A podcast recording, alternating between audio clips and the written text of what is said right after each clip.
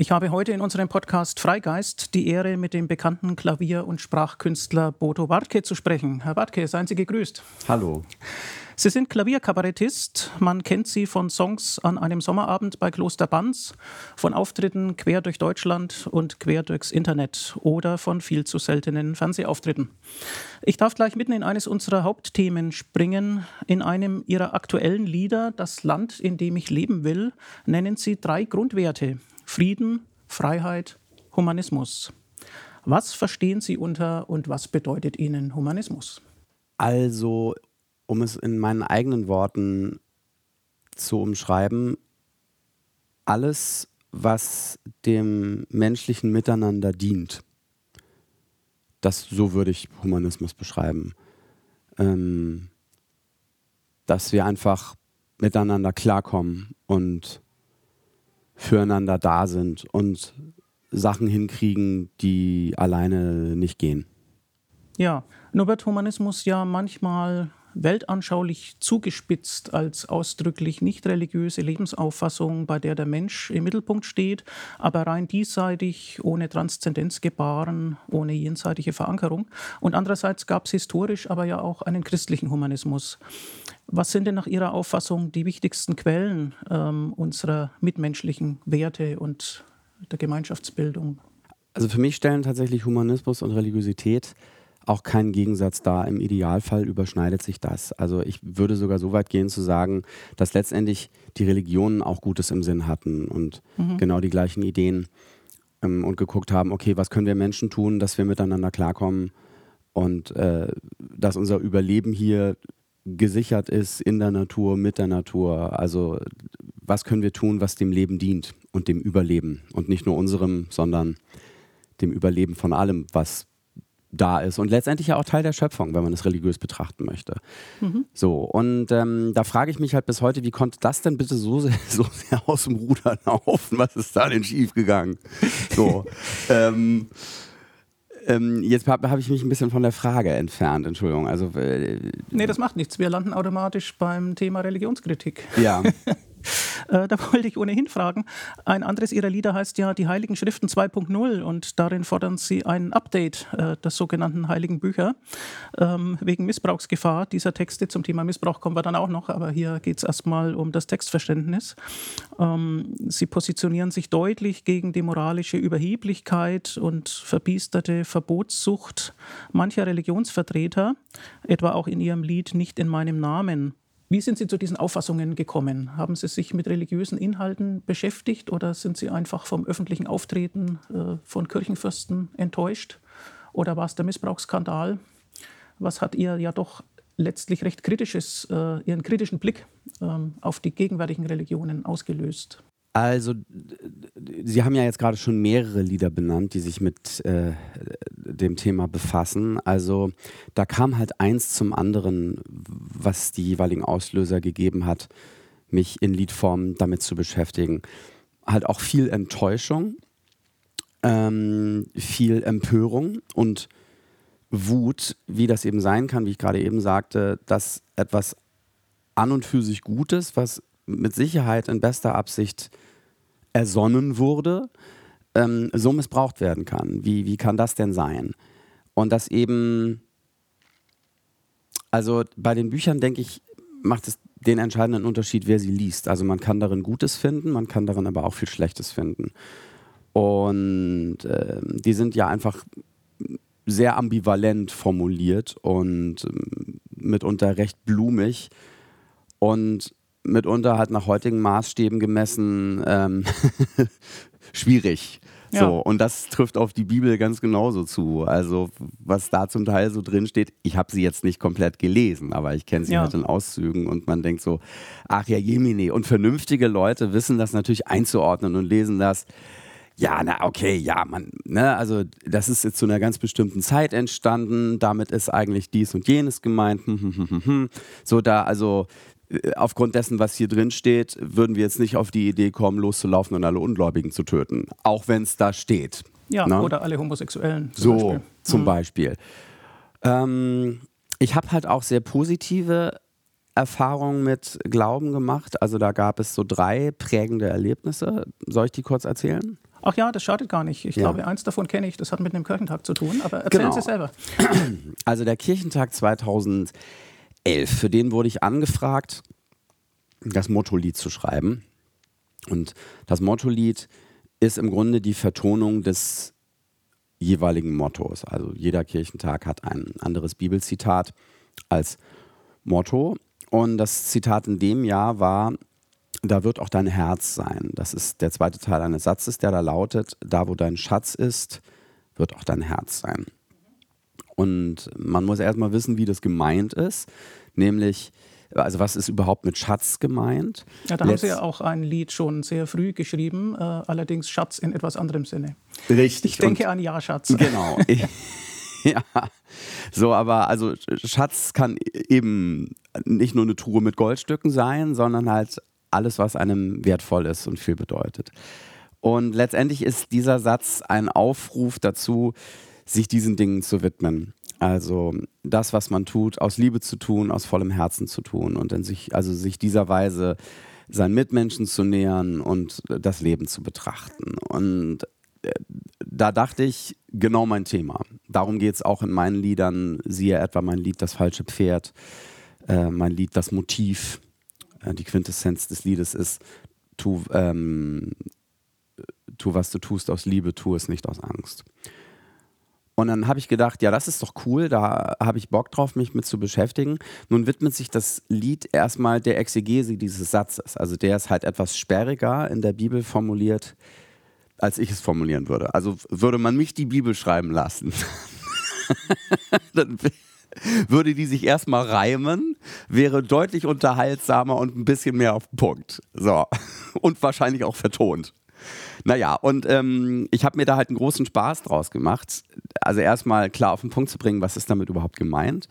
Und dann halt auch so ein bisschen den Schindluder damit zu treiben. Also es gibt so eine lange Version des Liedes, wo ich halt so ein bisschen Quatsch mache und ähm, viel mit Worten spiele. Und deswegen fand ich das tatsächlich sehr reizvoll, diesen Job anzunehmen. Und das stieß auf geteiltes Echo. Also manche Leute waren der Meinung, das ist ja viel zu viel Text, das kann man ja gar nicht mitsingen. Und ich habe halt gesagt, na gut, aber ihr habt halt mich gefragt, also kriegt ihr einen Bodo Wartke Song. Und man kann mitdenken jedenfalls. So, ja. Und andere fanden es eben gerade gut, wie das immer so ist. Ne? Mhm. Also man kann es ja einfach nie allen recht machen. Ich habe das gern gemacht und war halt deswegen auch dort auf dem Kirchentag und war sehr beeindruckt, gleich bei der Eröffnungsveranstaltung am Elbufer in Dresden, beide Uferseiten voll mit Leuten. Und auf der Elbe trieben halt Tausende von Papierschiffchen mit Teelichtern drin. Also ein unglaublich stimmungsvolles Bild. Und wie ich dann später erfahren habe, die wurden alle wieder eingesammelt. So Umweltschutz, Nachhaltigkeit, ganz wichtiges Thema.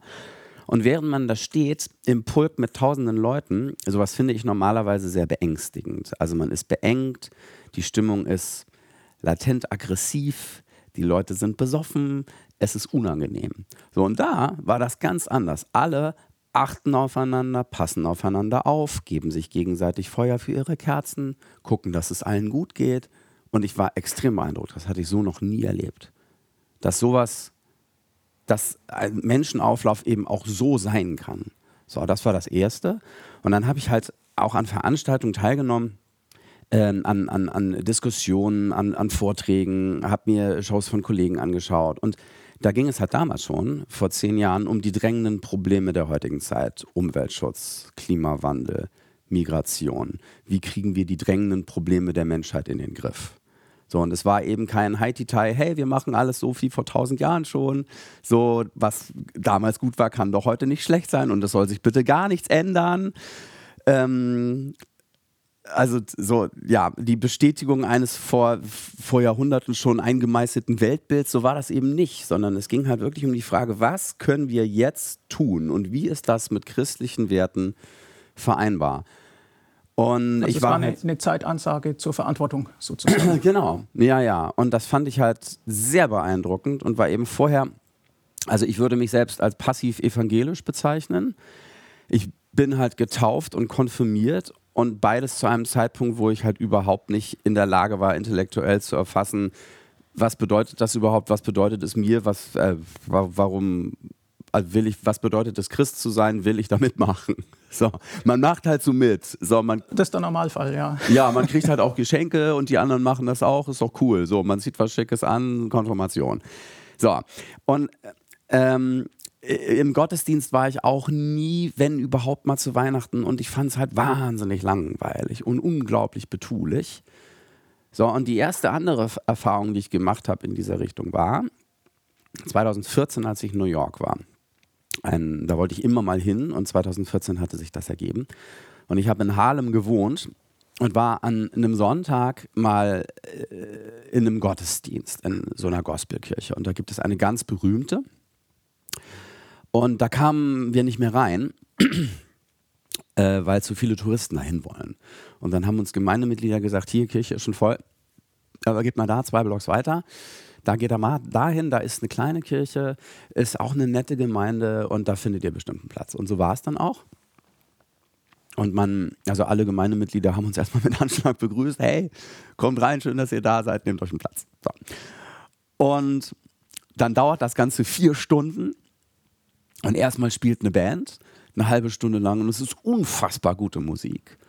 So, und dann äh, singt auch aus, aus, dem, aus dem Chor singt jeder mal ein Solo und die können auch alle mega gut singen. So, und ähm, in der Predigt wurde dann der Pastor vertreten, der war nicht da, der war in China und sandte so eine Videogrußbotschaft und dann wurde er von einer jungen Pastorin vertreten. Und die hat dann eine Rede gehalten, wo es ganz einfach darum ging, dass man aufeinander aufpassen sollte. Gerade in so einer Stadt wie New York. Und da zu wohnen ist schon irre anstrengend. Ich meine, ich war da jetzt nur zu Besuch, zwei Wochen, aber ich hatte danach schon echt die, die Nase voll. Und in der Predigt ging es einfach ganz basal darum, ähm, wie wichtig das ist, dass man aufeinander Acht gibt und füreinander da ist. Gerade in so einer Stadt wie New York, die auch wahnsinnig anstrengend sein kann. Ich war da nur zwei Wochen, aber hatte am Ende echt die Schnauze voll, äh, weil das da einfach irrsinnig voll ist, zu jedem Zeitpunkt. Und also die Leute sind einfach auch hart gesotten da und die die ganze Zeit damit beschäftigt, sich möglichst gegenseitig nicht auf den Keks zu gehen. So, und ich habe mich die letzten Tage auch wirklich immer in den Central Park zurückgezogen, weil ich echt meine Ruhe brauchte. So, also so faszinierend die Stadt ist, es ist wahnsinnig anstrengend, da zu leben. Und ähm, also wegen, ja, also ich, ich ziehe meinen Hut vor Leuten, die das tun.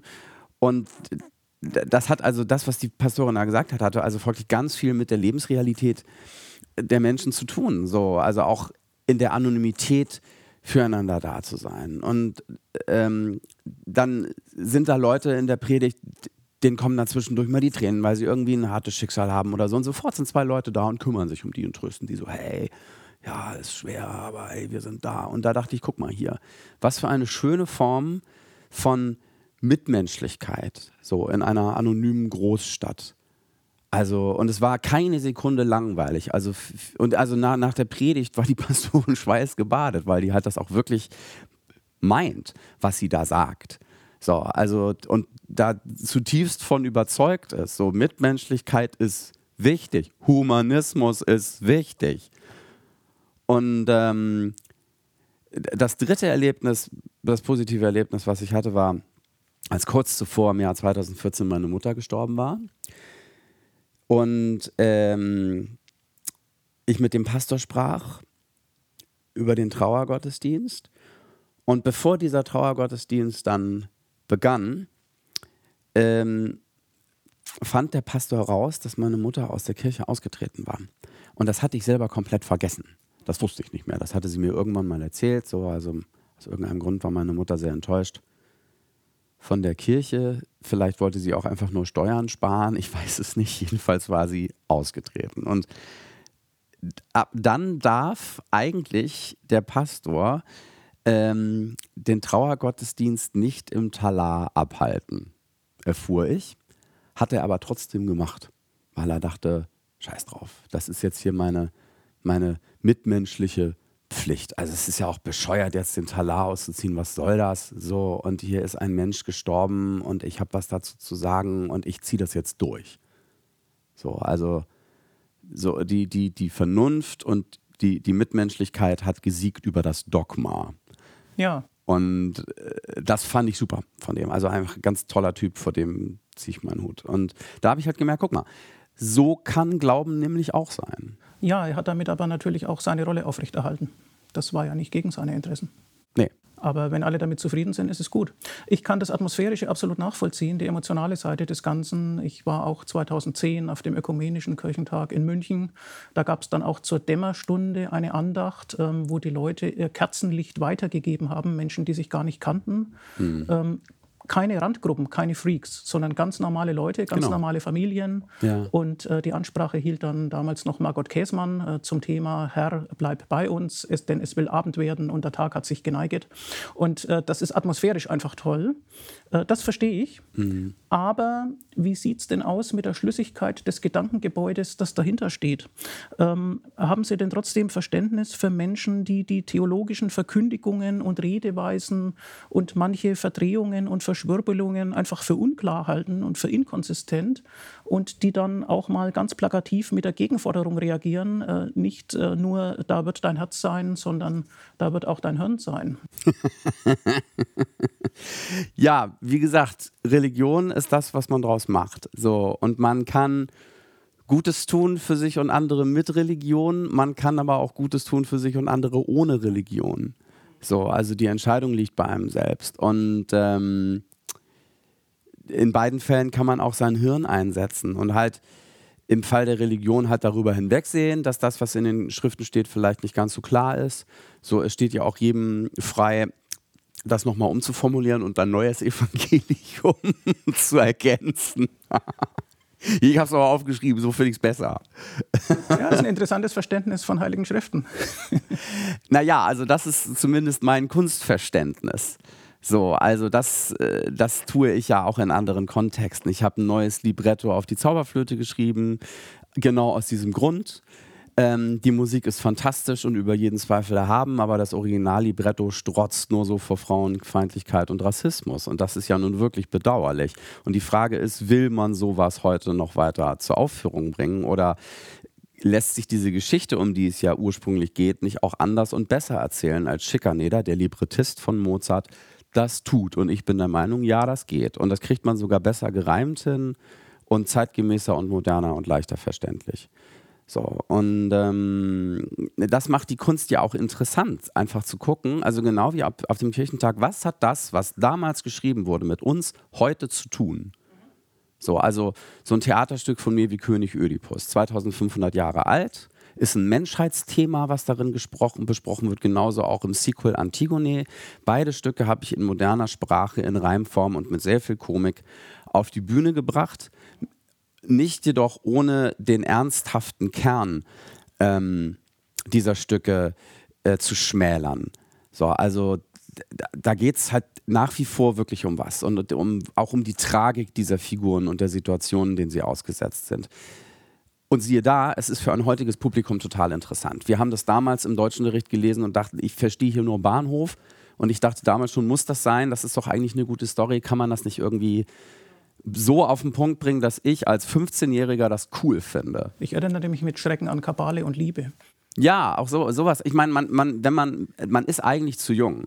Während, wenn, also zu dem Zeitpunkt, ähm, zu dem man zur Schulzeit mit sowas kon äh, konfrontiert wird. Und die Lehrer versuchen einem zu erklären, ja, aber es ist doch eigentlich total gut. Und man als Schüler denkt man so, aha, wieso? Und erst Jahre später ist man, bin ich der Meinung, in der Lage zu erfassen, ah ja, okay, darum geht's. Und ähm, es wird einem halt auch nicht gerade leicht gemacht in der Schule, weil die Texte eben so sind, wie sie sind. Natürlich, sie sind super. Ich meine, Schiller, krasser Typ, also die konnten es schon, ne? Aber es ist halt, wenn man 15 ist, schwer zu verstehen. Und ich bin eben angetreten, ähm, Hochkultur verständlich zu machen und so, so, dass es Spaß macht und dass es aber immer noch Hochkultur bleibt. Und siehe da, Leute sehen mein Stück und sagen, endlich habe ich Ödipus verstanden und Antigone und darum geht es und es ist ja total spannend und das ist ja total zeitgemäß. Und das macht mir eben halt auch Spaß, so also für mich ist U und E kein Widerspruch, wie in Deutschland oft behaupt, behauptet wird. Es gibt Unterhaltungskultur und ernste Kultur. Nee, und im, im, im Idealfall ist es Ü, nämlich ernste Kultur möglichst unterhaltsam dargebracht. Das U und das E, ja. Genau. Das, das, das A und O aus U und E. Genau. Das ist das, was ich mache. Sehr schön. Ja, ich kriege den Eindruck, viele Kirchenlieder warten darauf, von Ihnen umgedichtet zu werden. Ich ja, muss, ich, ich, bin dran. ich muss nochmal zurückkommen zum Thema Kirche. Ähm, Sie fordern humanistisches Verhalten von der Kirche ein, sehr nachvollziehbar, vor allem von der katholischen, angesichts der schleppenden Aufarbeitung des Missbrauchsskandals. Ähm, Ihr zugehöriges Lied, und wenn Sie ein Thema beschäftigt, dann gibt es ja immer mindestens ein zugehöriges Lied, mhm. heißt äh, Das System. Und der Text ist erfrischend deutlich. Die Einnahmen aus dem Verkauf dieses Liedes gehen an den gemeinnützigen Verein Eckiger Tisch, der den echten Missbrauchsopfern eine echte Stimme gibt. Was hat dieses Thema zu Ihrem eigenen werden lassen? Wie ich zu Beginn des Interviews schon sagte, die Wut und Empörung darüber, dass ja nun die Fakten auch seit Jahren auf dem Tisch liegen und nichts passiert. Hm. Also ich habe vor einiger Zeit inzwischen jetzt den Film Spotlight gesehen, ähm, der vollkommen zu Recht den Oscar gekriegt hat. Und da geht es um die Aufdeckung der Missbrauchsskandale in Boston und um deren Ausmaß und wer da alles mit drin hängt. Auch auf politischer Ebene. Ein unfassbarer Skandal. Und das ist alles wahr, was in diesem Film gezeigt wird. Und äh, Spotlight heißt, heißt er deswegen, also ist der Name einer investigativen Redaktion des Boston Globe die sich halt ähm, heiklen Themen widmen und eben in akribischer Recherchearbeit auf äh, diesen Skandal in seiner ganzen Tragweite aufgedeckt haben. Und da sind auch Köpfe gerollt. So. Und ähm, es zeigt halt auch sehr eindrücklich, wie perfide das System funktioniert. Also von langer Hand geplant. Ähm, also wie ich in meinem Lied recht provokant sage, Missbrauch ist dort gut für die Karriere. So, da werde ich hin und wieder darauf angesprochen und äh, werde gefragt, stimmt das denn? Und ich sage dann zumindest schadet es der Karriere nicht. Also da wird schon wirklich für gesorgt, äh, dass Täter vor Strafverfolgung sicher sind. Und das fand ich so unfassbar empörend. Und im Abspann des Films wird gezeigt, ähm, na, da, wo, wenn, so, wenn so die Schauspieler genannt werden und alle Mitwirkenden, wird, wird zu Beginn des Abspanns wird gezeigt, Fälle wie in Boston gab es übrigens auch in folgenden Städten. Und dann stehen da hunderte von Städten. So, also so mehrere Seiten und man denkt so, das kann doch wohl nicht wahr sein. Das ist das, äh, also das fand ich nochmal umso krasser. Und ich glaube, damals ist bereits die, die Keimzelle in mir erwacht, ich muss darüber einen Song schreiben, allein um meines eigenen Seelenfrieden, Seelenfriedens willen. So, also für mich ist ja Lieder zu schreiben auch ein kathartischer Akt oder ein Akt der Bewältigung, um mit Sachen klarzukommen oder sie zumindest zu sublimieren, indem es mir hoffentlich gelingt, die Scheiße in was Schönes zu verwandeln. Also damit ist das Problem natürlich nicht weg, aber es gibt den Song. So, und das, was ich in diesem Lied sage, das ist ja nur noch nicht neu. Das weiß man ja, das weiß ich ja auch erst aufgrund von dann tatsächlich jahrelanger Recherche. Ich habe viel Zeitungen gelesen, das sehr verfolgt, Zeit, Süddeutsche, Spiegel und ähm, habe letztendlich, letztendlich sorge ich dafür, dass Erkenntnisse ähm, sich reimen und gut klingen. So, also interessant zum Beispiel, ich hatte einen ganz, ganz schönen Fernsehauftritt in der Caroline Kebekus Show mit diesem Lied. Und die hat in ihrer Sendung auch alle Erkenntnisse höchst, also toll recherchiert und ganz toll kabarettistisch aufgearbeitet. Und das Lied war letztendlich dann nochmal die musikalische Zusammenfassung dessen, was vorher schon stattfand in der Sendung und dessen, was man eigentlich weiß. So, trotzdem ist ein Lied nochmal was ganz anderes als zum Beispiel ein gelesener Zeitungsartikel oder eine wirklich gute Kabarettnummer. Ein Lied packt uns einfach nochmal woanders. So, ich, ich habe neulich eine ganz tolle Definition gehört von jemandem, ich habe vergessen, wer das war, der sagte, was macht Text? Text makes you think thoughts. Was macht Musik? Musik makes you feel feelings. Was machen Songs mit Text? Songs make you feel thoughts. So, also man, man erlebt einfach das, was da gesagt wird, nochmal anders. Es geht einfach viel mehr unter die Haut und zu Herzen. Also man ist dann eben nicht mehr nur mit dem Hirn beteiligt, sondern auch mit dem Herzen, vielleicht sogar mit dem ganzen Körper, wenn die Musik einen wirklich packt. Mhm. Es, er, es, erreicht Menschen nochmal anders und es erreicht vielleicht auch nochmal andere Menschen. Genau, und deswegen ist Musik einfach eine unglaublich wirkmächtige Kunstform im Idealfall. Also in der Hoffnung, damit ein Bewusstsein zu schaffen, dass sich was ändert. Also damit ändert, endet ja das Lied. Ne? Äh, wie heißt es so schön? Ähm, Glaube, Liebe, Hoffnung, diese drei vermögen uns am ehesten zu trösten. Bei mir ist die Hoffnung der Zeit ja am größten. Und das ist nicht zynisch gemeint, das ist wirklich ernst gemeint. Ich hoffe, mhm. dass sich was zum Guten ändert. Haben Sie denn schon Reaktionen bekommen von katholischen Amts- und Würdenträgern? Äh, sind Sie schon von den Veranstaltern des synodalen Weges eingeladen worden zur, zur Liedbegleitung? Fast hätte ich gesagt, Liedbegleitung, wie passend. Nein, noch nicht. Äh, mal gucken, was da noch kommt. Also das Feedback, was ich bekommen habe auf das Lied, ist überwiegend positiv, weil ja tatsächlich auch viele katholische Menschen das total stört. Und ja, e, entweder Anlass ist, aus der Kirche auszutreten, ähm, wobei manche halt auch der Meinung sind, in dem Moment, wo ich austrete, kann ich nichts mehr zum Guten verändern. Also viele sind auch dankbar und erleichtert, so nach dem Motto, ja, so, endlich sagt es mal einer. Wobei es haben ja vor mir auch viele andere Leute gesagt, vielleicht endlich singt es mal einer. Ähm, es gibt Menschen, die sich auch darüber beschweren, aber da wage ich zu behaupten, die haben nicht richtig zugehört. Also in dem Moment, wo die Beschwerde lautet, Herr Wartke, Sie können nicht alle Priester als, als Missbrauchstäter abstempeln. Und das tue ich auch nicht. Gleich im ersten Satz sage ich, das ist zwar nur eine Minderheit. Also es ist ganz klar. So. Also die haben dann einfach den Text nicht richtig gelesen oder nicht richtig zugehört. So, und für andere beschmutze ich das Ansehen der katholischen Kirche. Und da bin ich der Meinung, nicht ich beschmutze das Ansehen der katholischen Kirche, sondern die Täter innerhalb der katholischen Kirche beschmutzen das Ansehen der katholischen Kirche. Das ist zweifellos richtig, ja. ja. Ähm, Sie sind äh, deutlich sehr zu Recht auch gegenüber manchen Äußerungen aus islamistischem Umfeld, äh, weil ihnen die Freiheitsideale unserer Gesellschaft wichtig sind. Ähm, sie beziehen da Stellung. Das ist überaus begrüßenswert und es ist auch mutig. Können Sie denn noch behütet einschlafen oder haben Sie schon den Zorn derer auf sich gezogen, die da gemeint sind? Also ich glaube, dass sich Islamisten eher selten mit äh, Klavierkabarett beschäftigen. Deshalb wissen die vermutlich gar nicht, wer ich bin. So, und was ich nicht mache, auch wohlweislich ist äh, Insignien äh, ihres Glaubens angreifen. So, und äh, also salopp gesagt, Mohammed karikieren. Das mache ich nicht, das läge mir auch fern. Ähm, äh, ich benenne halt das Prinzip dahinter. So, also letztendlich geht es mir um Faschismus. Also ich habe ein Lied, das heißt Die Lösung. Und in diesem Lied suche ich halt unterschiedliche äh, Gruppen von Menschen auf, um sie zu fragen, habt ihr eine Lösung für die drängenden Probleme unserer Zeit?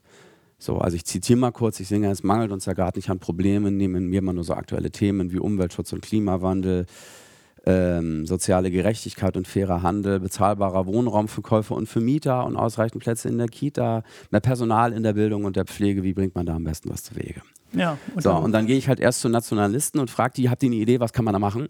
Und die sagen halt, ja klar haben wir eine Idee, ähm, alle, die nicht so sind wie wir, äh, äh, die werden, jetzt fällt mir mein eigener Text nicht ein, das liegt daran, dass er an Musik knüpft ist. Wenn ich dazu singe, weiß ich ihn sofort. Wenn ich ihn aufsage, muss ich echt überlegen. Ja, so, das, das, müssen unsere Zuhörer dann suchen. Man findet das sicherlich findet auf, das, genau. auf, YouTube. Ähm, es werden verschiedene ja. Gruppen durchgegangen, äh, die Nazis und dann die Islamisten und dann die christlichen Fundamentalisten. Und dann Gangsterrapper. Und Gangsterrapper und die gleichen so. sich in ihren Aussagen ganz sie frappierende sich, Weise. Genau, sie sagen nämlich alle, ähm, ähm, ja, alle, die nicht so sind wie wir, haben hier nichts verloren. Am besten, wir bringen sie gleich um. Ähm, Frauen gehören an den Herd und sind nur dazu da, dass man Kinder gebärt. Schwule sind auch alle krank, die müssen wir auch alle umbringen. Und die Juden sind an allem schuld. So, und das sagen sie alle. Und das mündet dann in die Quintessenz des Liedes A. Ähm, Nationalisten, Islamisten, Fundamentalisten und Gangsterrabattisten haben, wie mir scheint, viel mehr gemeinsam, als man meint. Die einen glauben an die Überlegenheit der Aria, die anderen an die Scharia, wieder andere an die Jungfrau Maria oder machen Drogendeals im Ferrari klar. Doch die kranken Gedanken sind die gleichen in sämtlichen Lebensbereichen und das anscheinend ganz autonom von Hautfarbe, Herkunft und Religion. Und das zeigt halt, Religion ist nicht das Problem. Religion ist auch nicht die Ursache für Faschismus So, also wer Bock hat, faschistisch zu sein, ähm, wird ihn überall finden. So, also sei es in der Religion, sei es im Kommunismus. So, man kann auch vollkommen ohne Religion Faschist sein. Also da liegt eigentlich die Ursache des Problems. Religionen sind nicht das Problem. Religionen eignen sich hervorragend dafür, missbraucht zu werden. Wobei in Religionen natürlich oft autoritäre Strukturen aus der Entstehungszeit so angelegt sind, äh, dass sie eigentlich kaum herausoperiert werden können. Ja, aber dann ist eben auch die Frage, folgt man ihnen oder folgt man ihnen nicht? Ja. So, also es gibt ja tatsächlich auch den äh, nicht totalitären Islam und den humanistischen Islam. Also es ist, ist ja immer nur, auch der Islamismus ist nur eine kleine Minderheit des gesamten Islam. Und ähm, das darf man immer nicht vergessen. Also die, die, die Radikalen sind zum Glück in der Minderheit. Wären sie es nicht, wären wir alle schon tot. So, also das hat Trevor Noah, ein Komiker und Late Show Moderator, den ich sehr, sehr schätze, mal auf den Punkt gebracht. So, also da, ähm, gut, das kann er am besten selber zitieren. Das findet man auch, wenn man das sucht auf, auf YouTube. Also es ist die, die Minderheit, die radikale Minderheit ist halt immer die, die am lautesten krakeelt. So, also bei Fußballfans genauso. Und das sind eben die, die negativ auffallen und einen glauben lassen, oh Gott, die sind alle so. Mhm.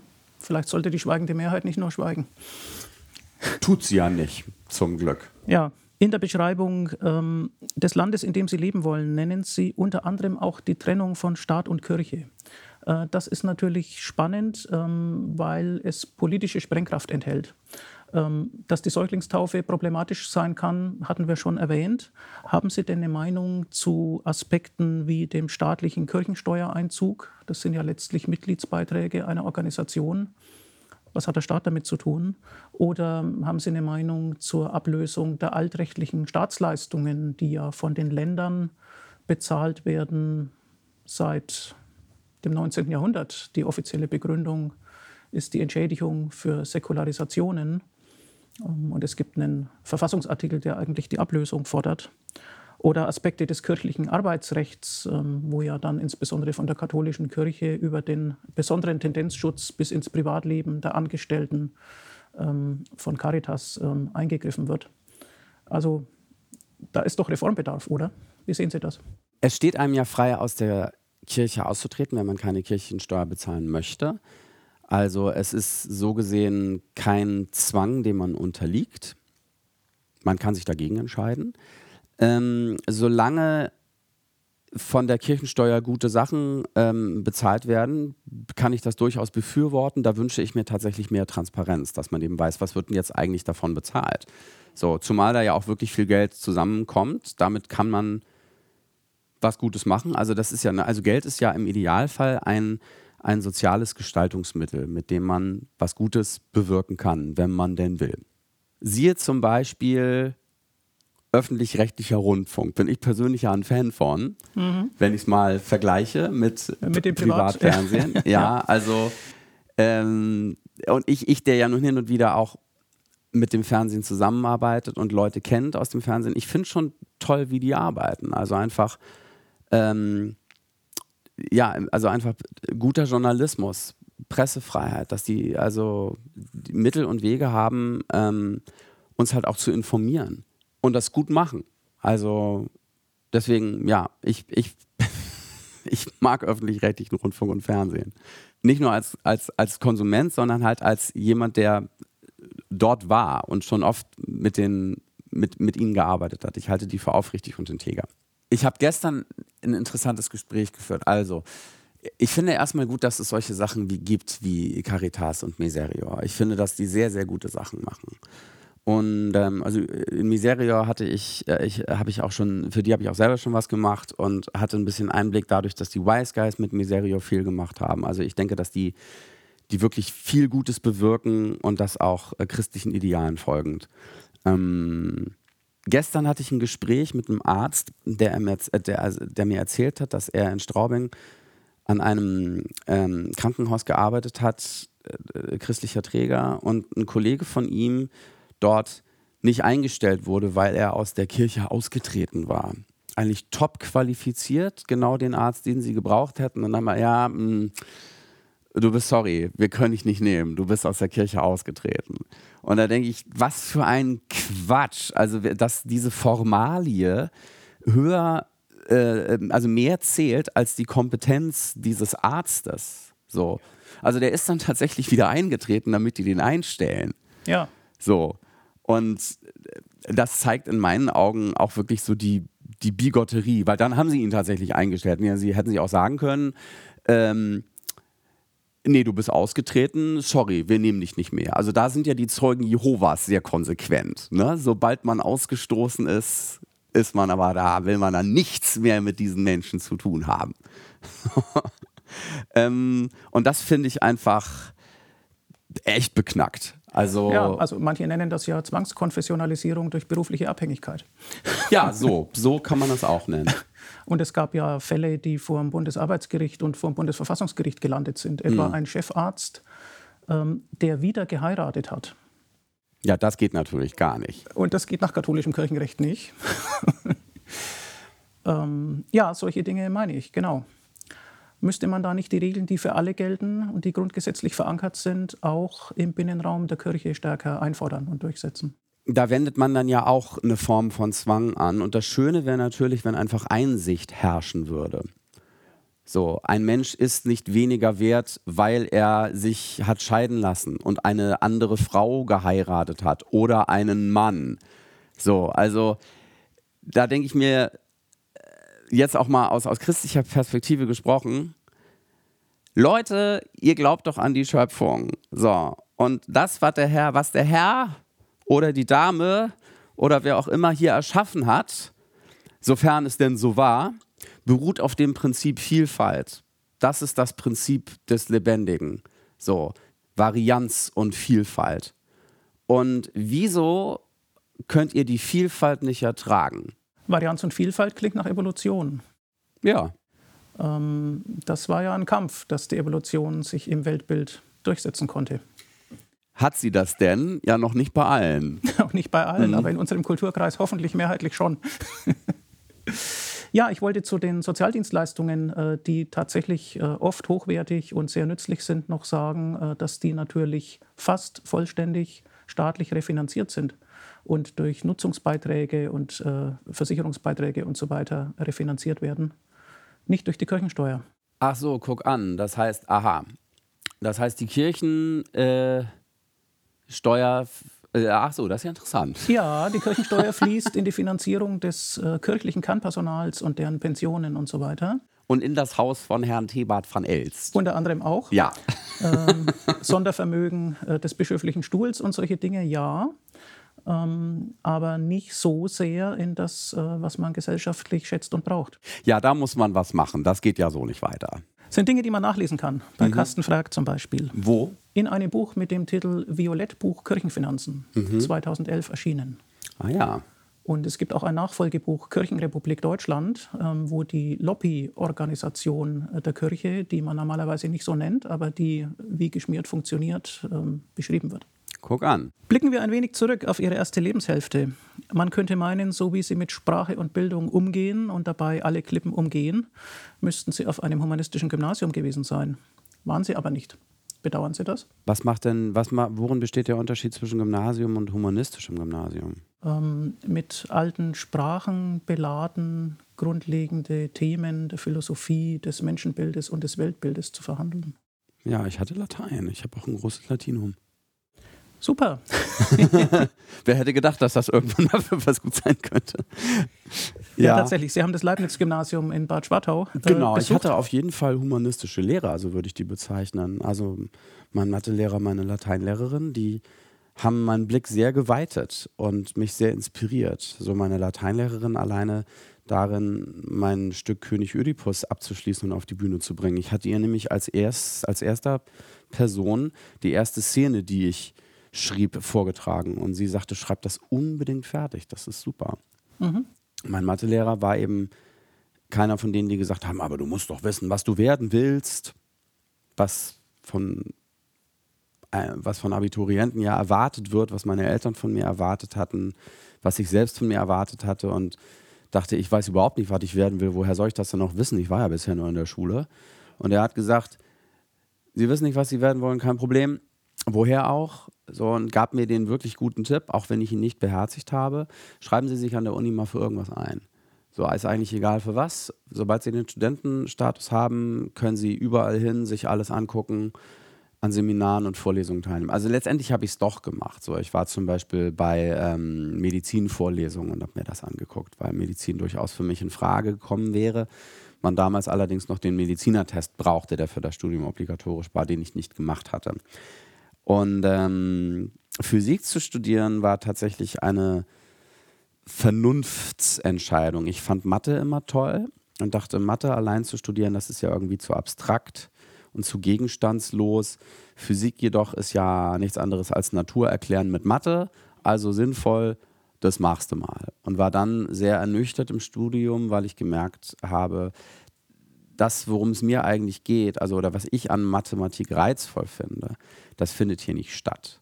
Nämlich die Schönheit der Struktur. Also Mathe ist ein einziges Werkzeug, was hin und wieder ausgepackt wird und sonst interessiert man sich eigentlich nicht für Mathematik in der Physik. Und Mathe um ihrer selbst willen, also das, das luzide Gedankengebäude, also die letztendlich, ja, also ne, was ich gerade die Schönheit der Strukturen nannte, darum geht es mir ja letztendlich beim Songtexten auch. Mhm. Also das ist im Grunde ein total mathematischer Prozess. Man weiß, ich habe ein Problem, es gibt eine Lösung für dieses Problem ähm, und ich werde sie suchen und hoffentlich irgendwann finden. So, und der Weg dorthin zur Lösung ist im Idealfall ein hochästhetischer.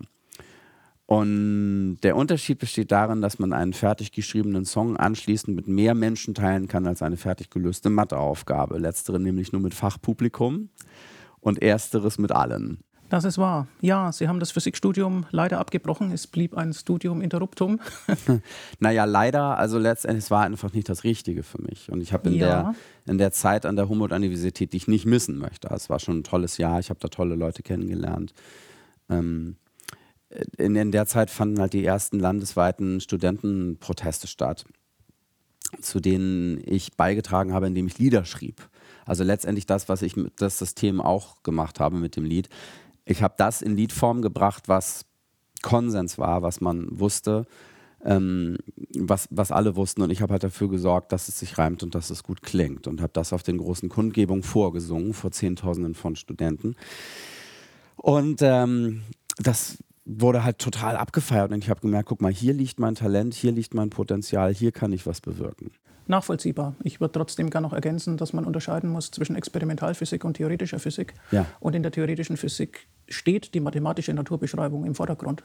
Und dann kommt auch zu einem guten Teil die Schönheit der Mathematik wieder zur Geltung, mhm. noch vertieft durch realistische Interpretationen, die das Ganze auf die Natur selbst beziehen. Also etwa Symmetrien äh, im Elementarteilchen Zoo oder so Vielleicht kommen Sie ja irgendwann in Ihrem Leben nochmal drauf zurück. ich habe immer sehr gern, also ich habe sehr gern das Buch von Richard P. Feynman gelesen, mhm. der äh, ja Physik-Nobelpreisträger war und einem ja. die Schönheit, also das war auch einer der Gründe, weswegen ich angefangen habe, Physik zu studieren, weil ich einfach ganz toll fand, wie er sich dem Leben nähert und wie er gelebt hat und wie er die Physik geliebt hat und damit ja. umgegangen ist. Also ganz, ganz toll, eine ganz inspirierende Persönlichkeit. Ähm, Soweit bin ich halt in meinem eigenen Studium leider nicht gekommen. So, also äh, und der, unser Professor für theoretische Physik, das war auch ähm, eine Koryphäe auf dem Gebiet, aber der konnte tatsächlich einfach nicht so gut erklären. Hm. Und da war ich ähm, ziemlich aufgeschmissen und habe dann halt auch irgendwann, zumindest dort im Unterricht, in der Vorlesung ah, hatte ich die Erkenntnis, okay, ob die Teilchen jetzt das machen oder das machen, ist mir eigentlich gerade Mumpe. Also ich verlor meine Leidenschaft fürs Thema und schrieb stattdessen Gedichte. So, also der Professor sagte nämlich in einem seiner Sätze hier, hm, ah, oh, das können Sie so nicht machen, das ist nicht integrabel. Und ich wunderte mich, integrabel, gibt es das Wort überhaupt? Müsste es nicht integrierbar heißen? Und fragte meinen Banknachbarn, Banknachbarn Jörg, sag mal hier, äh, integrabel, sagt man das so? Und er weiß ich jetzt auch nicht, ist egal. So, und dann fiel mir der erste Reim ein. Pass auf, Jörg, hier. Es sagte kein zu Abel, das ist nicht integrabel. Und er sagte, ja, okay, schreib ein Gedicht. Ja, gut, mache ich. Und ich schrieb in der Vorlesung ein Gedicht über Kain und Abel, ähm, was Bestandteil meines ersten abendfüllenden Klavierkabarettprogramms wurde und das ich bis heute aufsage. Also so gesehen verdanke ich meinem Physikstudium künstlerisch sehr viel. Ja, prima. Also in einem Physikstudium kann man ganz unterschiedliche äh, Begabungen zur Geltung bringen. ähm, ja, zurück zu Ihren Erfolgen. Ein Teil Ihres Schaffens lebt davon, Gegensätze aufeinander zu beziehen. Manche Themen sind ernst, aber nicht hoffnungslos, andere hoffnungslos, aber nicht ernst. Ich denke etwa an den Wettstreit zwischen Zweifel und Zuversicht in einem ihrer Lieder, durchaus ernst gemeint, oder an die Melange aus Schlager und Gangsterrap in einem anderen, vielleicht etwas weniger ernst gemeint. Sehen Sie sich als Nachfolger des mittelalterlichen Philosophen Nikolaus von Kues, der die Idee der Coincidentia oppositorum, also des Zusammenfallens von Gegensätzen, geprägt und unsterblich gemacht hat? Wenn man sowas macht, wird es auf jeden Fall künstlerisch interessant. Wenn man Sachen in einen Topf schmeißt, die scheinbar vordergründig nichts miteinander zu tun haben und dann aber guckt, wo sind denn die Gemeinsamkeiten? Also, wenn man Genregrenzen überschreitet oder eben neue Kunstformen erschafft, indem man bestehende Kunstformen vermischt, das finde ich total spannend. Also so Sachen macht, die als so No-Go-Areas gelten und das einfach die Chutzpe zu haben, ich verbinde jetzt mal Hip-Hop und Klassik und mal gucken, was dabei rauskommt. Mhm. Und eben halt aber auch in beiden Genres firm und kompetent zu sein und sich nicht einfach nur darüber zu erheben, sondern wirklich zu erkennen, was ist die Essenz, was ist das Gute daran und was, was hat die Kunstform von damals mit heute zu tun. So, also finde ich, also so und damit eben halt auch Sachen zu, zu reanimieren und zu entstauben.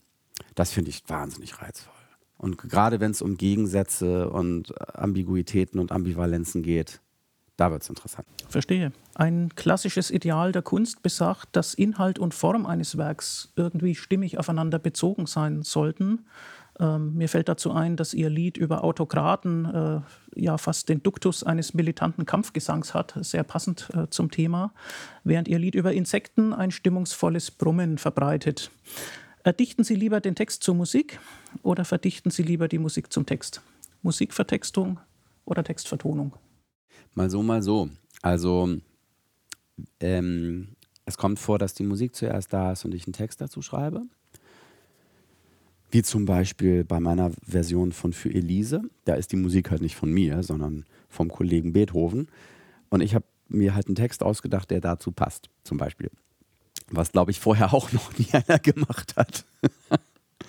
Manchmal ist aber eben auch erst der Text da und ich gucke, welche Musik könnte dazu passen. Es sind zwei völlig unterschiedliche Herangehensweisen.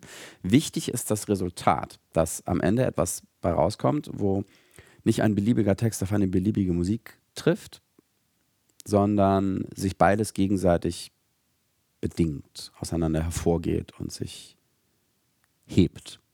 Mhm. Ja, Blick in die Werkstatt des Künstlers. Wie kommen Sie auf neue Ideen, sei es jetzt Text oder sei es Musik? Arbeiten Sie mit Schmierzetteln ähm, oder reicht das Gehirn? Wie locken Sie die Musen an?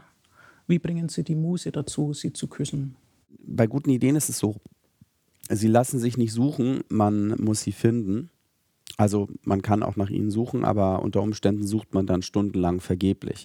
Also besser ist es, die Ideen mich finden zu lassen und sie, sie kommen schon. Sie kommen halt wenn sie Bock haben und in Situationen, wo ich gar nicht damit rechne. Deshalb ist es immer hilfreich, was zu schreiben dabei zu haben, beziehungsweise halt Notizzettelfunktion im Handy. Ähm, ich habe tatsächlich aber in meinem Rucksack, den ich immer auf Tour dabei habe, so ein kleines Büchlein, in das ich Geistesblitze eintrage. Und Reime und Wortspiele und äh, Dinge, die mir begegnen.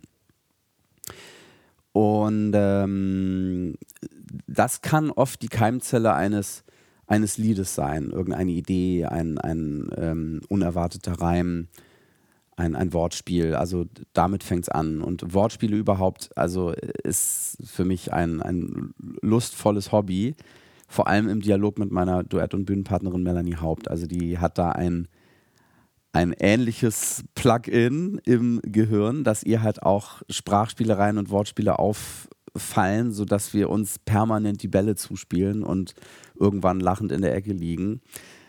Und ähm, also der, das Wortspiel steht ja, also der hat ja so leider den Nimbus ähm, flacher Humor zu sein, was er aber überhaupt nicht ist in meinen ja. Augen. Also ähm, ich, ich glaube, die Leute, die das behaupten, sind solche, die selber nicht drauf gekommen wären. Ja, manche, mhm. manche Wortspiele haben gehörige Tiefe genau. unter, unter dem flachen Anschein. So, also für mich sind Wortspiele überhaupt nicht flach. Also was, was einen Witz flach macht, ist allerhöchstens die Präsentationsform, aber äh, nicht der Witz selbst. So, also wobei, naja, es kommt eben auf den Witz drauf an, aber Wortspiele stehen, genießen bei mir ein sehr hohes Ansehen. Sonst würde ich sie ja gar nicht benutzen. Lassen Sie sich dabei auch von den Wortakrobaten des 20. Jahrhunderts inspirieren, wie etwa dem Kabarettisten Werner Fink oder dem Komiker Heinz Erhardt?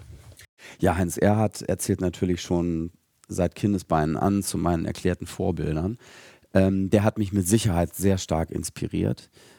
Mm, ich finde es aber immer schöner, auf eigene Ideen zu kommen, als die Ideen, Ideen von, von anderen ähm, auf die Bühne zu bringen. Also ich ziehe meinen Hut vor guten Interpreten, zum Beispiel auch was das.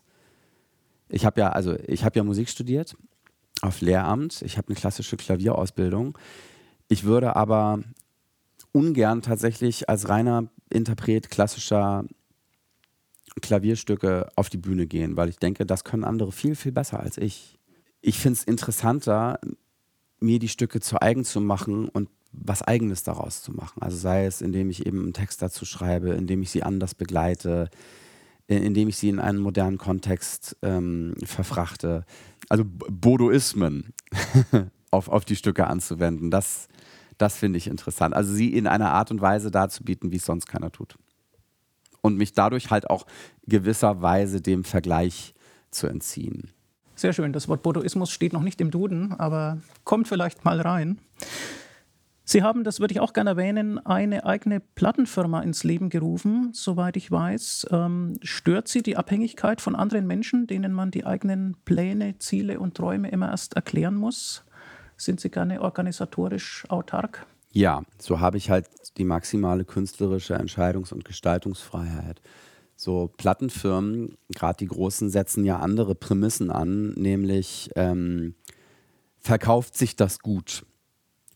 So, also ich möchte mir halt nicht von, von Leuten reinquatschen lassen, die mir sagen, nee, nee, mach, da, mach mal das, was in Amerika schon Erfolg hat und kopier das mal auf Deutsch und zwar schlecht.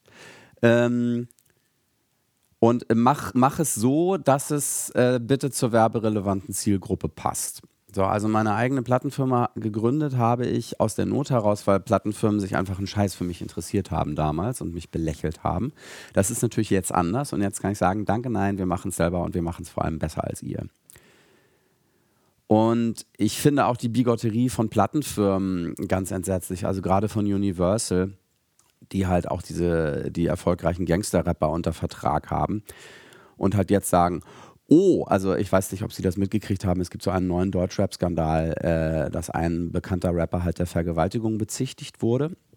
Und vor diesem Hintergrund halt jetzt die Plattenfirmen sagen, oh ja, da müssen wir jetzt aber genau hingucken, was da in den Texten veröffentlicht wird, weil nämlich ein anderer Deutschrapper an dem Tag, als das bekannt wurde, halt auch einen Text rausgebracht hat auf Universal, einen neuen, einen neuen Song, der so ganz widerliche Vergewaltigungsfantasien artikuliert. Und Universal dann gesagt hat, oh ja, mh, hm, das sollten wir vielleicht besser nicht äh, veröffentlichen und diese Vorwürfe erstmal prüfen. Und ich denke mir so, das hat euch vorher auch einen Scheiß interessiert. Jetzt erzählt mir nicht, dass euch, erzählt mir nicht, dass euch das auf einmal wichtig ist.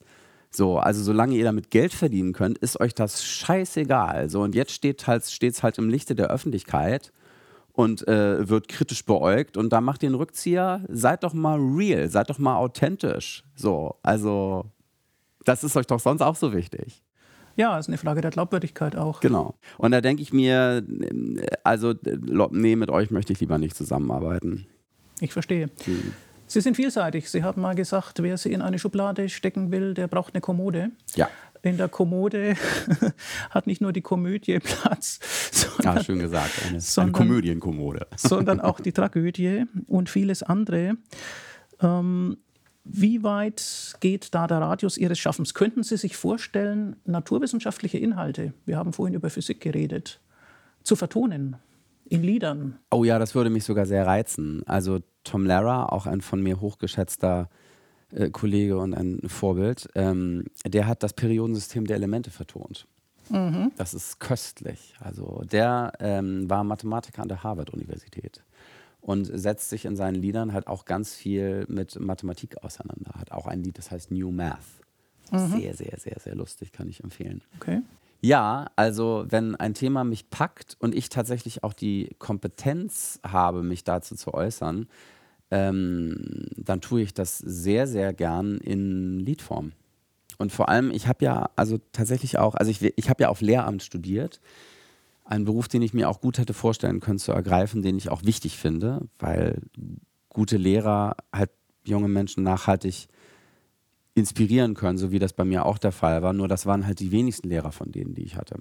Also ich finde das einen ganz, ganz wichtigen gesellschaftlichen Beruf, der auch zu Unrecht oft geschmäht wird und so. Also das, das ist wirklich Basisarbeit, auch demokratische Basisarbeit, was Lehrer tun. Also ich ziehe meinen Hut vor, vor allen, die das tun. Also gerade in der heutigen Situation, die, nicht, ja, die ja nicht einfacher geworden ist. Aber ja, ähm, ich habe halt natürlich als Kabarettist eine größere Gestaltungsfreiheit, auch inhaltliche Gestaltungsfreiheit, als ich sie als Lehrer hätte.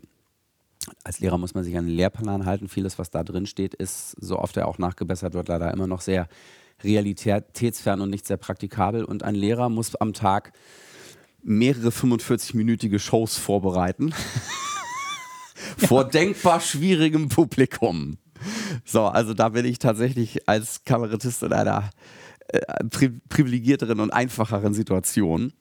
Und mir macht es eben Spaß, Inhalte möglichst unterhaltsam zu vermitteln, so wie ich das mit König Ödipus tue, wie ich das mit Antigone tue. Also mit, ja, mit humanistischer Bildung tatsächlich. Ähm, und warum das nicht auch auf Naturwissenschaften ausweiten? Sie könnten doch mal die Evolution vertonen. Die wurde schon bezeichnet als the greatest show on earth. Äh, dann gibt es die Schöpfung von Haydn und die Evolution von Wartke. Wäre das nicht was? Ich habe tatsächlich in einem meiner früheren Programme, Noah war ein Archetyp, eine Stand-up-Nummer darüber, äh, über die Evolution gemacht. Und zwar, ähm, also wie das damals war mit der Arche, so und wie es sein konnte dass auf den Galapagos-Inseln äh, eine ganz andere Fauna vorherrscht als anderswo. Was ist da denn passiert? Und werfe dann die Theorie auf, dass die Arche Noah vor den Galapagos-Inseln wahrscheinlich leckgeschlagen ist und halt die Riesenschildkröten und die Galapagos-Finken entkommen konnten. Ja, kreative Naturgeschichte. Ja. Und sie ist deshalb leckgeschlagen, weil Noah natürlich auch Termiten dabei hatte. Hätte er sich ja vorher mal denken können, aber nee, es mussten ja alle mit. So, und die Dinosaurier passten halt nicht mehr drauf. Die Dinosaurier werden immer trauriger, so. denn sie dürfen nicht an Bord. Mhm. ähm, ich würde gerne noch aufs Grundgesetz zu sprechen kommen. Ja. Äh, sie haben eine Band. Äh, das denkt man nicht, wenn man sie alleine am Klavier oder am Flügel sitzen sieht, aber es gibt eben auch Dinge, an die man nicht denkt. Äh, und mit dieser Band zusammen haben sie Artikel des Grundgesetzes vertont. Nun ist das Grundgesetz ja ursprünglich ein Provisorium gewesen, aber äh, ich denke, wir Deutschen haben uns ganz gut äh, darin eingerichtet. Ähm, so wie ja manches Wochenendhaus auch zunächst ein Provisorium ist, aber dann ausgebaut wird zum Dauerwohnsitz. Gerade jetzt in der Pandemie ne, haben das ja viele gemacht. Ja, mhm. also wir sind ins Grundgesetz gut eingezogen und äh, gut damit aufgehoben. Warum bringen Sie die Grundrechte als Liedgut an die Menschen? Also ich finde es erstmal reizvoll, Dinge in Songform zu verpacken, aus denen vorher noch keiner einen Song gemacht hat.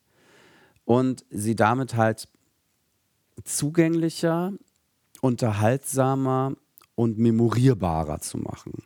So, und das Grundgesetz, also gerade wenn es so um sperrige Texte geht, nun ist halt das Grundgesetz tatsächlich, wie ich finde, ganz gut formuliert. Also das, was ich davon gelesen habe, also da wirklich auch gut durchdacht und zum damaligen Zeitpunkt ähm, und vor allem in weiten Teilen mit der Allgemeinen Erklärung der Menschenrechte identisch. So, und auch wenn es, wie Sie sagen, jetzt nur ein Provisorium war, ich finde, es ist schon deutlich besser formuliert als so manche heilige Schrift. In der Tat. Ne? So, und auch unmissverständlich.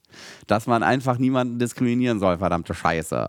So, und ähm, ich fand das einfach witzig, dass so ein Text wie das Grundgesetz halt in Popsong-Form ähm, auf den Punkt zu bringen. Und das, was ich ja tatsächlich mache in meiner Vertonung und in meiner Verreimung des Ganzen, ich lasse es größtenteils im Original. Also es gelingt mir ganz gut, es so in Reimform zu übersetzen, dass die Essenz des Originals erhalten bleibt. Also meine Version ist in weiten Teilen tatsächlich identisch mit dem Originaltext. Also in diesem Fall wird der Text nicht umgeschrieben.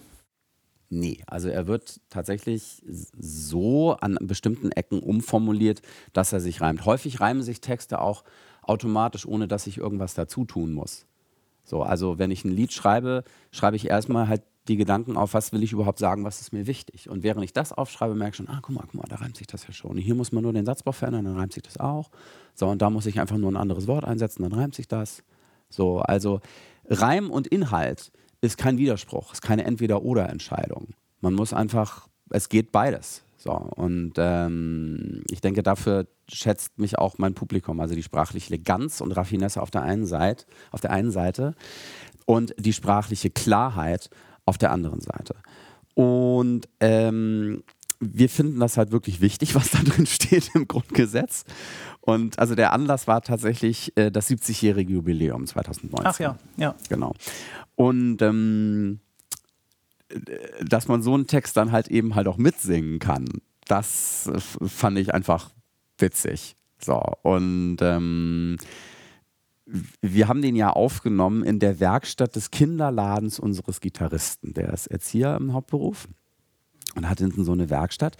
Und einfach aus Platzmangel haben wir da, also hat unser Schlagzeuger auf allen Sachen rumgetrommelt, die da irgendwie rumstanden. Also auf Farbdosen, auf einer Zeitung, auf einem Sitzhocker, so anstatt auf einem großen Drumset. Und wir haben halt gemerkt, das klingt so viel geiler. Also das ist einfach so gerade in dieser, in dieser Reduzierung, es ist total knackig und es groovt wie die Sau. Und deswegen machen wir das so tatsächlich auch auf der Bühne. Also wir stellen uns dann da so einen Hocker hin und eine Zeitung mhm. so und ähm, darauf klappert der dann rum. Also mit einfachen Mitteln tiefsinniges vermitteln. Richtig.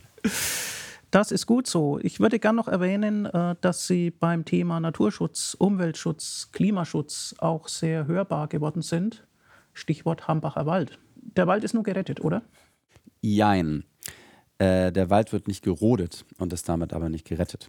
Da, diesen äh, wichtigen Unterschied muss man leider machen. Also was RWE ja macht, ist bis an die Wurzelkante der Bäume ranzubaggern. Und damit graben sie dem Wald das Grundwasser ab. Das heißt, der Wald wird über kurz oder lang verdursten. Und das wissen die genau. Und sobald er verdurstet ist, werden sie sagen, na jetzt, wo er tot ist, können wir ihn ja auch noch wegbaggern. Also dahinter steckt eiskaltes Kalkül. Und das, was davon noch steht, sind tatsächlich auch nur 5% der ursprünglichen Fläche. Und das ist besonders traurig, vor allem wenn man eben weiß, was diesen Wald so besonders macht. Also es gibt einen Wald in dieser Vegetationsart, in dieser Mischform, äh, kein zweites Mal in ganz Europa. So, und da, das macht ihn laut Definition und laut EU-Recht zu einem schützenswerten Habitat. Also eigentlich müsste er zu einem Naturschutzgebiet erklärt werden. Das wird aber nur dann, wenn das angemeldet wird. Wenn halt Deutschland sagt, ah übrigens EU, wir haben hier so einen Wald, äh, der ist laut EU-Richtlinie ein schützenswertes Habitat. Die sagen halt nur nicht Bescheid. Warum tun sie das nicht? Komisch. So. Und gerade wenn man die Legende kennt des Waldes, äh, darüber habe ich auch ein Gedicht gemacht, das heißt der Bürgewald. Aha. Findet man auch im Netz. Also im Stil der Bürgschaft, im gleichen Reimschema, wie Schiller das gemacht hat, erzähle ich die Legende ähm, vom Bürgewald und vom heiligen Arnold. Arnold von Arnoldsweiler, Musiker am Hofe Karls des Großen der daraufhin heilig gesprochen wurde. Der hat nämlich Folgendes gemacht. Er war mit Karl unterwegs in diesem Wald ähm, auf Jagd und hat halt gesehen, die Leute leiden da total Hunger, obwohl die hier mitten an einem super fruchtbaren, reichhaltigen Wald wohnen. Was ist denn da los? Hat die gefragt, was, was, wieso geht es euch nicht gut? Und die haben gesagt, wir dürfen den Wald nicht betreten. So, das ist halt Eigentum des Kaisers. Mhm. Und wir könnten eigentlich also ganz gut die Eicheln gebrauchen als Futter für unsere Schweine, aber wir dürfen nicht. So, und dann war abends Bankett und Arnold hat gesagt, Karl, also der stand halt hoch in Arnolds Gunst, weil er wohl ein sehr charismatischer Typ war und hat gesagt, pass auf, Karl, ich wette mit dir, dass ich es schaffe, noch bevor dieses Festmahl endet, den kompletten Wald einmal zu umreiten. Beziehungsweise das, was ich, umreite, was ich zu umreiten schaffe, das musst du mir vermachen. So. Und Karl war angetan von dieser Wette und hat gesagt, das schaffst du eh nicht. So schnell ist gar kein Pferd, aber top, die Wette gilt. So. Und ich, ich würde jetzt auch das Gedicht zitieren, das kann ich nur gerade nicht auswendig, aber ja, also es lohnt sich, sich das nochmal anzuhören. Das trage ich nämlich vor in einer Ausstellung mit Bildern aus dem Hambacher Wald von Künstlern, die dort waren und zurzeit, ähm, ja, als es da hoch herging, auch mit Polizei und so, halt Bäume gemalt haben. So, also eine ganz, so die martialische Staatsmacht rückt da auf mit ihren Panzern und die sitzen da im Wald und malen Bäume. Also so, das fand ich sehr schön, auch als, als, als Geste. So, wir sind ganz friedlich, wir malen hier nur Bäume. So, und wie auch immer, ähm, äh, also in der Kulisse dieser Ausstellung trage ich dieses Gedicht vor. Und dann ging es halt los. Arnold sprang auf dem Pferd und ritt los.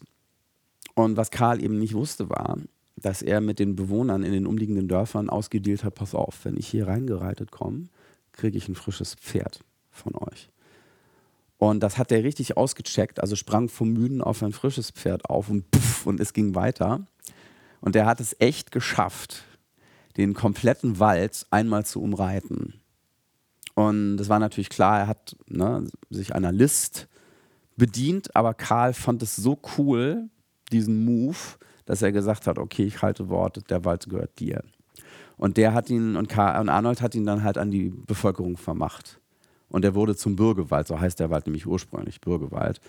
Ähm, und hat den halt zu gleichen Teilen unter allen verteilt, dass alle auch was davon, also hat ihn zum, Gemein, äh, zum Gemeingut ähm, erklärt. So, also letztendlich Gemeinwohlökonomie und hat damals schon ein sehr modernes Konzept quasi angewendet, dass alle wirklich zu gleichen Teilen was davon haben und von diesem Wald profitieren können. Und ähm, der zog da auch hin. Also der ist, war, war quasi Waldverwalter und hat sich da niedergelassen und ist da, da dann auch gestorben und wurde halt heilig erklärt. Aufgrund dessen. So, und äh, das finde ich, kann man dann schon mal machen. Ne? So, also. Ja, schöne Geschichte. Ne? Und vor diesem Hintergrund ist es natürlich umso bedauerlicher, dass von dem, was Arnold für die Leute halt umritten hat, nur noch 5% stehen. Hm. Ja, das hat ja nun einen Symbolgehalt äh, bekommen, ähm, wie kaum eine andere äh, Kontroverse in den letzten Jahren. Sie behalten Öko- und Klimathemen im Blick, nehme ich an. Ja. Sie haben einen fünfjährigen Sohn der soll auch noch eine gesunde Umwelt vorfinden. Ja, das wäre schön.